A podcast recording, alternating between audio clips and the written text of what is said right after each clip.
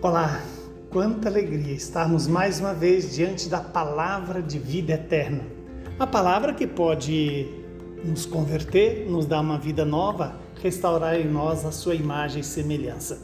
Hoje a igreja lembra a memória de São Matias, apóstolo, festa, este apóstolo que se doou, se entregou pelo reino, na vontade do Pai, revelada em Jesus Cristo. O evangelho de hoje é João capítulo 15, versículos de 9 a 17. Naquele tempo, disse Jesus aos seus discípulos: Como meu Pai me amou, assim também eu vos amei.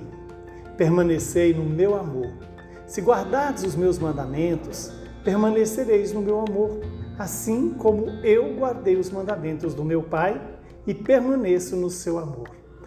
E eu vos disse isto para que a minha alegria esteja em vós e a vossa alegria seja plena. Este é o meu mandamento. Amai-vos uns aos outros, assim como eu vos amei. Ninguém tem maior amor do que aquele que dá a sua vida pelos amigos. Vós sois meus amigos, se fizerdes o que eu vos mando. Já não vos chamo servos, pois o servo não sabe o que faz o seu senhor. Eu vos chamo de amigos porque vos dei a conhecer tudo o que eu ouvi do meu Pai.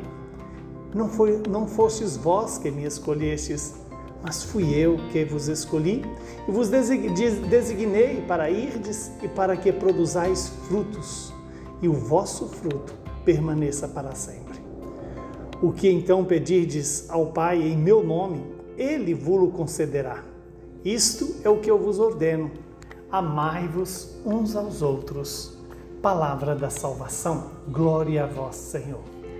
Louvado seja Deus por esta palavra que ilumina, que santifica, que restaura em nós a imagem de Jesus.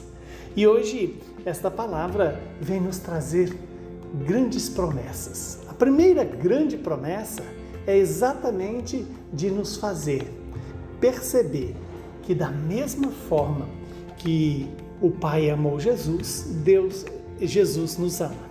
Essa é a promessa de gerar em nós um homem novo, capaz de amar, capaz de servir, capaz de obedecer o Pai, como o Filho obedeceu. Como o Pai me amou, assim também eu vos amei. Veja que a medida do amor de Jesus não é mais, não é menos, é igual ao amor do Pai.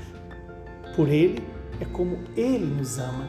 E diz aqui a palavra: se guardardes os meus mandamentos, Permanecereis no meu amor, assim como eu guardei os mandamentos do Pai e permaneço no seu amor.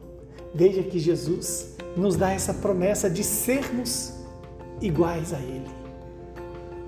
Veja que essa igualdade está como fruto da graça em nós. Sermos filhos, sermos amados como o Pai amou Jesus, Ele nos ama. E, e esse amor é para gerar em nós a vida eterna. Quando Jesus diz: Eu vos disse isso para que a minha alegria seja plena e a vossa alegria seja completa. A alegria de sermos filhos de Deus Pai, irmãos de Jesus, tratados e amados com o mesmo amor com o qual o Pai ama Jesus. Que coisa mais linda, que coisa mais maravilhosa! Ninguém tem maior amor do que aquele que dá sua vida pelos seus amigos. E Jesus deu a vida por nós quando ainda éramos inimigos de Deus. E dando a vida por nós, nos capacita para dar a vida pelos irmãos. E quando diz Jesus, eu vos chamo de amigos. Por quê? Porque eu vos dei a conhecer tudo aquilo que eu ouvi do Pai. Este é outro tesouro. Jesus nos dá a vontade do Pai nos capacita para fazer a vontade do Pai, como a Virgem Maria fez, como Abraão fez, como todos os santos e santas de Deus fizeram. E fazer a vontade de Deus é entrar nesta obediência que nos santifica.